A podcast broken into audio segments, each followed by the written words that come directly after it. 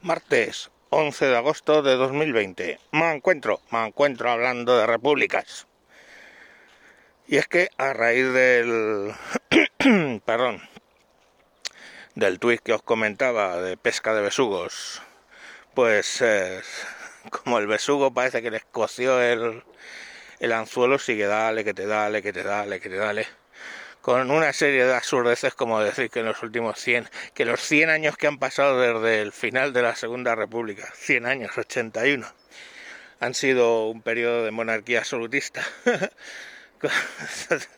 de verdad, o sea, yo cuando ¿qué haces cuando te hacen un razonamiento tan absurdo como eso? O sea, es que llevamos 42 años con una constitución que le permite decir esas estupideces en, en Twitter con total libertad. Si no existiera la Constitución, pues ya la habrían metido en la cárcel, supongo, ejecutado, Dios sabe, esas cosas que se hacen en, en los regímenes donde no tienes una Constitución. Pues bueno, pues ¿qué, ¿qué, le vas a decir? Pero fijaros una cosa, qué gran daño, qué gran daño al republicanismo hacen todos estos que venden la Segunda República como una Arcadia feliz donde todo era de rosas, ¿no? En vez de del putiferio, putiferio que fue, ¿eh? que ya se encargaron en montar entre comunistas, anarquistas, socialistas, bueno, comunistas no, porque los comunistas aparecen después del 39 realmente, pero vamos, entre las múltiples ramas del socialismo, porque había tres o cuatro incluso dentro del PSOE, y los anarquistas, que de hecho en, en, el 34 montaron hasta una hasta un golpe de estado, ¿no? O sea, que ahí está, ¿no? Todo el tema que solo el golpe de estado solo triunfa en Asturias y al final, eh, bueno, pues tienen que mandar el presidente de la República al ejército allí a solucionar.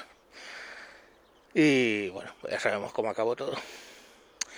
Pero la cuestión al final que esa Arcadia feliz, el problema que genera es que, eh, bueno, pues ya no existe en España un republicanismo de derechas. Lo mató esa Segunda República. Fijaros que cuando se plantea la República, eh, la Segunda República, desde el ámbito conservador, ya se empieza a plantear con el fin de la dictadura de Primo de Rivera, llega la famosa dicta blanda y hay una serie de intelectuales de derechas y de todo el espectro político que claman por una república y por la salida de Alfonso XIII. Principalmente el pecado de Alfonso XIII fue dar soporte a la dictadura de Primo de Rivera. Bueno, pues todos esos intelectuales de derechas luego básicamente apoyaron el golpe de Estado. ¿Por qué? Pues como dijo Ortega y Gasset, no, esto no es así, esto no es la República. Es así, lo escribió él. Pero vamos, como él, Gregorio Marañón y otros múltiples intelectuales que básicamente vieron en qué había derivado su republicanismo y pues acabó en lo que tenía en lo que en, lo que acabó no en una guerra civil un levantamiento eh, en el que el ejército estaba dividido en dos con lo cual hubo una guerra civil.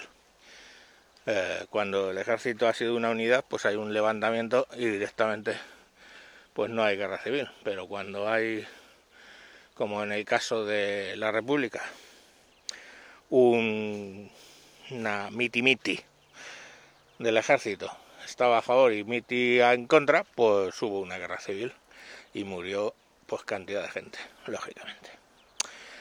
No hay guerras civiles y de, eh, edificantes. Bueno, pues esos son los asesinos de la República. Yo, ah, que podría considerar que España fuera una república, no tengo problemas con eso, pero por supuesto sería con la marcha de granaderos y con la rojigualda y con unos valores eh, nacionales como los de ahora. Quiero decir, ¿por qué tiene que ser que tenemos que cambiar la bandera? La bandera pues no me da la gana cambiarla, el himno no me da la gana cambiarla. Himno y bandera que era el mismo en la Primera República, entonces, ¿por qué? Quiero decir, esa revolucionaria Segunda República que desde el momento uno, o sea, desde el momento uno entendió el, el anticlericalismo, ni siquiera, o sea, no hubo libertad religiosa, hubo anticlericalismo desde el momento uno. De hecho, el primer eh, primer ministro, vamos, fue del gobierno provisional, fue Niceto Alcalá Zamora, y cuando vio cómo se trataba, católico él, por cierto, cuando vio cómo se trataba al a la Iglesia en la Constitución del 31, directamente eh, dimitió. Luego acabó siendo presidente de la República, pero básicamente dimitió porque estaba en contra de esa eh, Constitución. Y de hecho, eh, es que esa Constitución no hubo un referéndum, ¿no? Que es de donde viene todo este tema. Y luego está el tema de mucha gente antimonárquica sin entender siquiera cuál es el papel del rey en, en, en España. O sea, mmm, señor, le hace cuáles son las atribuciones del rey. Y no me hablen de inimputabilidad, porque inimputables, excepto en delitos de traición a la patria, eh, son prácticamente todos los presidentes de todas las repúblicas durante el proceso, durante mientras que son eh, presidentes de la república. Pasa en México, pasa en Colombia, está en sus constituciones expresado así. De hecho, están intentando cambiar la constitución en México para que pueda ser imputable el presidente, pero no lo van a conseguir. Entonces, al final, aquí pasa lo mismo. Tienes el artículo 56.3 que dice que el jefe del Estado es inimputable durante el ejercicio de su, de su cargo. Eh, la duda que tienen ahora mismo es, eh, o la duda que hay a nivel, eh, digamos, judicial, es si rey emérito sigue siendo inimputable. y bueno, pues ahí hay opiniones como para, para todos los gustos. Pero vamos, el tema de los 65 millones de euros fue durante la fase en la que era inimputable, con lo cual, pues ya está, fin del caso. Otra cosa es que se demuestre que haya hecho algo siendo rey emérito desde el 2014, ¿no? Eh, pues bueno, pues ahí ya podremos discutir si sigue siendo inimputable o no. Y lo tendrá que dilucidar, pues bueno, pues entre el Consejo de Estado, el Tribunal Supremo y probablemente el Tribunal Constitucional llegaría al tema. Y ya está, no hay más. Y luego, claro, dicen, no, es que... Mmm, es que es una figura ahí que no hace nada, preferiríamos un presidente de la República. Y ahí es cuando ya me escuece el orto, porque os voy a preguntar una cosita.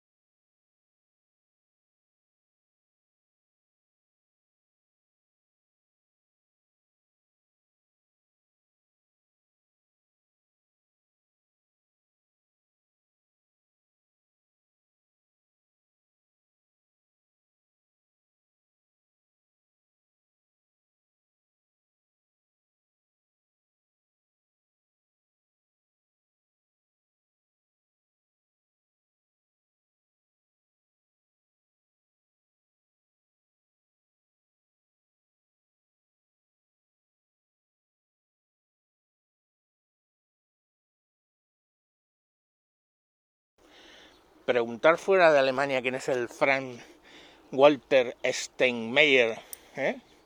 a cualquiera, a ver, preguntarle y a ver qué os dice, qué os dice. Preguntar a cualquier persona quién es Felipe VI de España. ¿Lo saben? ¿Lo saben? ¿Lo saben? Entonces, lo que debería ser un orgullo para nosotros, que es una figura, ok, poco menos que de, representación de España, es conocida fuera de España, mientras que una figura de representación de Alemania, como es el tal Steinmeier, pues, perdonad, es que lo he tenido que buscar en Google, porque yo sé que hay un presidente de la República Alemana, pero es que no me lo sé de memoria. Y el Rivlin este de Israel, pues tres cuartos de lo mismo. Entonces no me habléis de...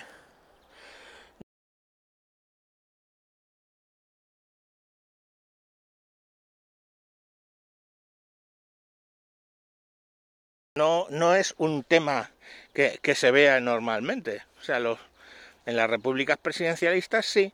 Por ejemplo, tenemos Macron y el que nadie sabe, o yo no sé, o lo tendría que buscar y no quiero extender esto más, es quién es el puto primer ministro francés.